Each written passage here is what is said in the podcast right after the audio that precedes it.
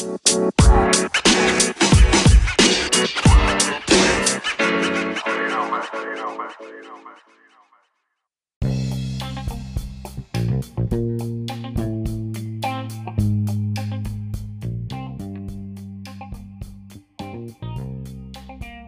の物語第5弾天外シート々大解剖。はいえー、このシリーズも第5弾になりました、えー、今日も天 YC からポッドキャストをお送りしたいと思います、えー、天 YC の下田と後ろと。指導で。はい、えー送っていきたいなと思います。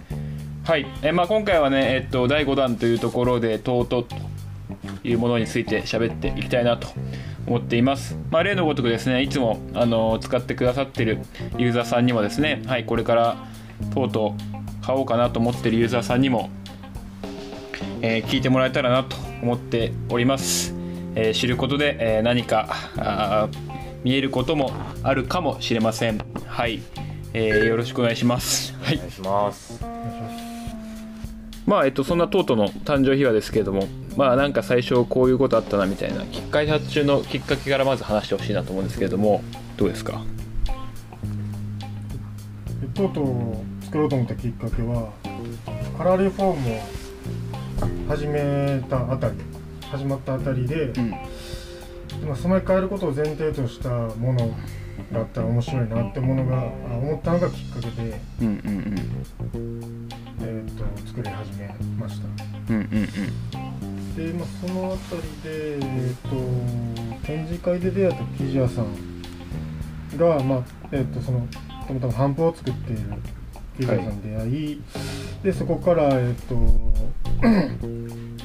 そこの生地を使わせてもらってサンプルを作ったり何やりしたんですがこれも結構時間がかかってその商品化までは。うーん。おそらく1年ぐらいかかったんじゃないかな。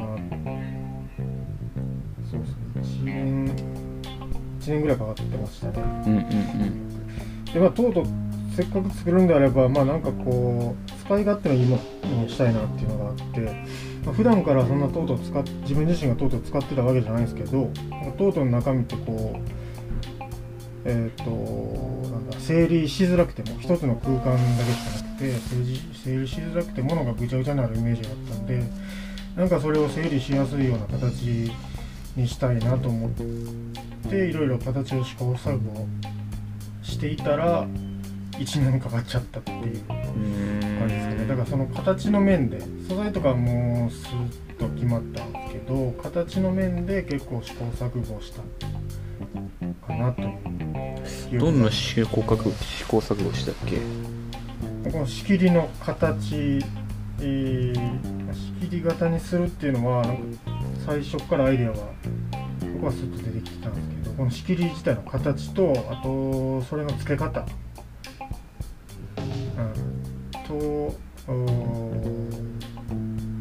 それをまた縫えるところがまあ結構少なかった、まあ、生地が結構厚い。すごい分厚いのがあったので端っこあの一部分とか。それをできる工場さん結構少なかったっていうのもまあありますね。うんうんうん。まあそんなこんなで一個ずつ解決してって1年かかっちゃったみたいな話か。じゃあまあとりあえず思いとしてはじゃあ染め替えできるっていうところと仕切りがいっぱいついてるっていうところが天和紙のトートの、まあ、いいところというかこだわってるポイントっていう感じなのかな。そうですねその2つのポイントですねまああんまりないよね。でもトートのバッグで仕切りがあるものって。そうですね。なんか内側にポケットがついてるぐらいなイメージはありましたけど、はいはいはい。仕切りでっていうのはあんまり見たことでまあ染め替えられると、まあ、あとは最初はその大きい方しかなくてちっちゃい方は発売してなくて大きい方はめちゃくちゃ、まあ、大容量でもあるっていうところだよね。かなりの大きさです。ねまあ。これがですね、大きすぎて返品が来るぐらい大きいっていうところ。そこら辺のこだわりとかってあるんですか？まあ、これは単純にあの僕の荷物の量に合わせて大きさを作りました。ちょうどいいんですよね僕的には。デイリーユースに。あ記事のサンプルやらパソコンやらちょっと書類やら入れたらちょうどいい大きさで。まあただそうですね電車に乗ってこう座るとちょっと隣の座席まで空間を奪ってしまうところがまあ自分で使っててもちょっとネックかなと思うけどまあ容量的にはあの単純に自分の使いやすいのがやっぱりでもそれ発売してからお客さんからは実物で見ると全然あの思ってたよりでかかったですっていう人が多くて。うんうんうん。まあなかなかデイリーユースとしては使い勝手がそこまでよろしくねなかったのかなと。でかすぎて。まあ人によってはね。人によっては。うん。1泊2日ぐらいの旅行とかには結構使いやすかったりすものを結構入れる、まあ、ちょっとした旅行ぐらいならあのでかいトートバッグは。ちょうどいいよね。そうそうそうそう。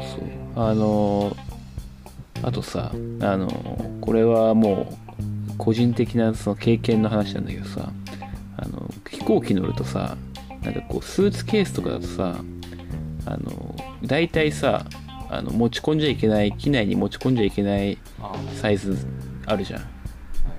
あの大体1泊2日ぐらいのやつだったら持ち込めるけど3泊4日ぐらいだとちょっともうあの大きめになってくると持ち込めないで手荷物預けてくださいよみたいなはい。あるけどトートバッグってなんか暗黙の了解であんまり測られないみたいなのがあってえ160センチ以上いやこれ測られるかもしれないから確かな情報としては言えないんだけど160センチちょっとオーバーしててもトートバッグだと機内に持ち込めるみたいなのがあってそれで結構重宝したりはしたけど。いう利点もある。いやまあこれが利点なのか あの実は止められますみたいななんかあと封が開いてるとあのか荷物に預けらんないのよ。上が開いてると。そうそう。どっかが開いてると。そういうのもあってこうみんな見て見ぬふりをされるみたいなのがあって。まあ、そういうところで言うと、まあ、めちゃくちゃあのしポップアップとか行く時はラッキーだなと思って大容量だけどあの音がめがないっていうことで言うと。そうだよね、まあ、あとは頑丈だよねやっぱり。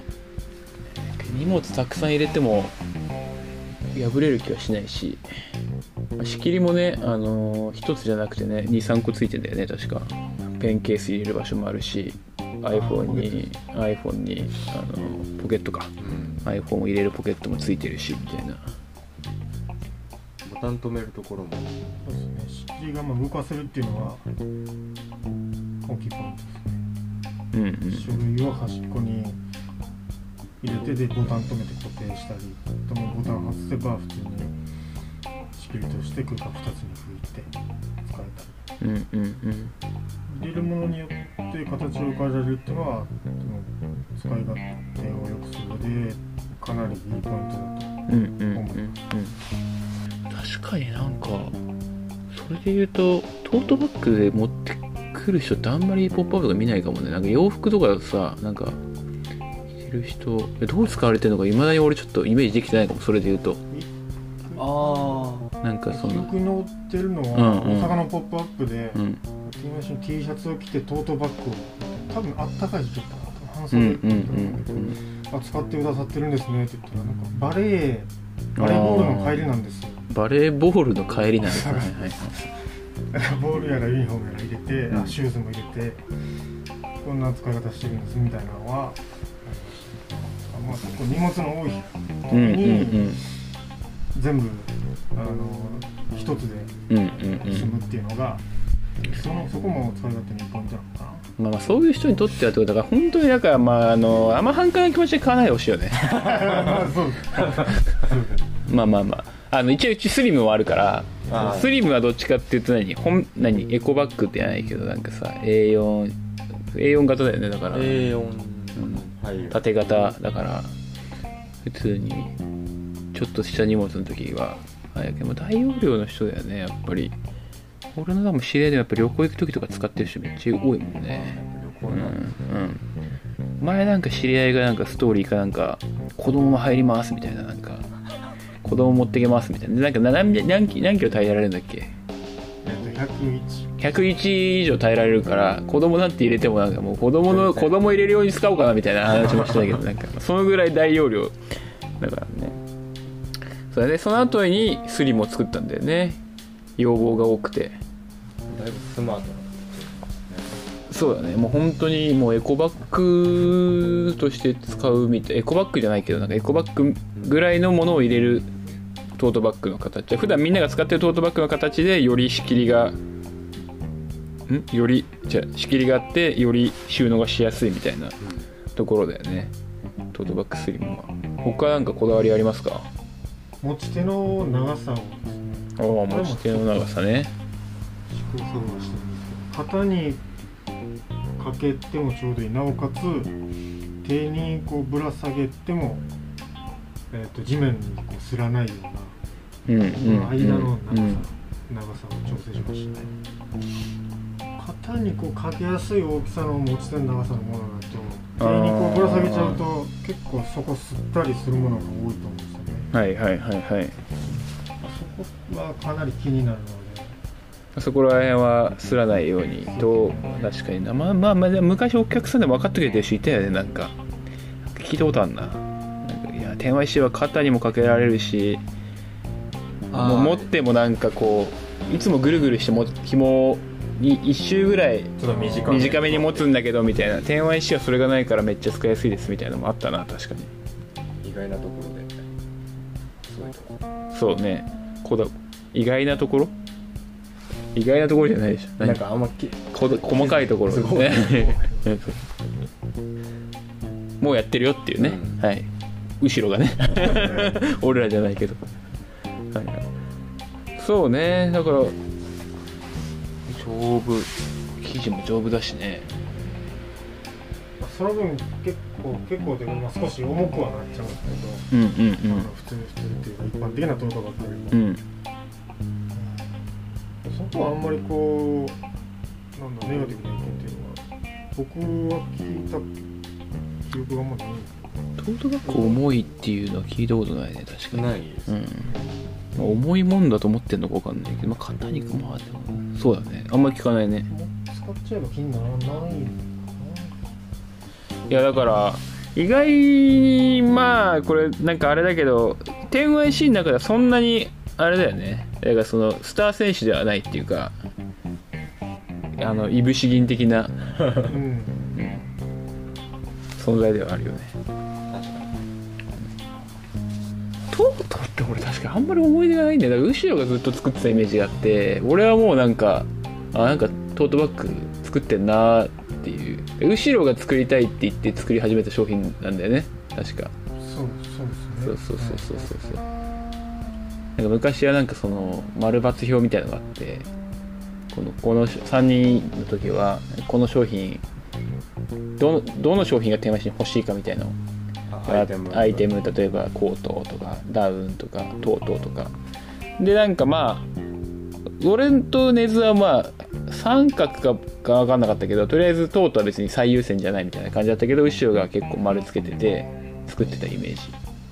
熱意があるんだったら俺らは別にそうそうそうそうあんまりあの言うこともなくみたいな感じでできたっていう商品だよね。僕が入った時にはもう大きい方のトートが結いや早かったよかなり。だから構 10IC のあそのぐらい？そのぐらいか。結構早い段階で出てきたアイテムだと思うけどね。パンツとかよりも全然早いしね。シャツの次ぐらい。4番目とかだからね。相当早いよね。2018年ぐらい。18年のだから3月がシャツだからその後ぐらいだから。僕が入るか入らないかうんうんうんうん時期だった結構長いんだよね。商品としても。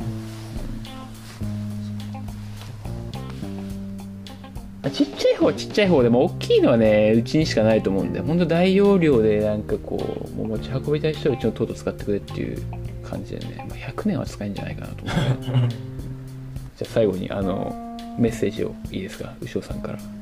トートバッグを持ってる人とかこれから買おうと思ってる人に向けて。ま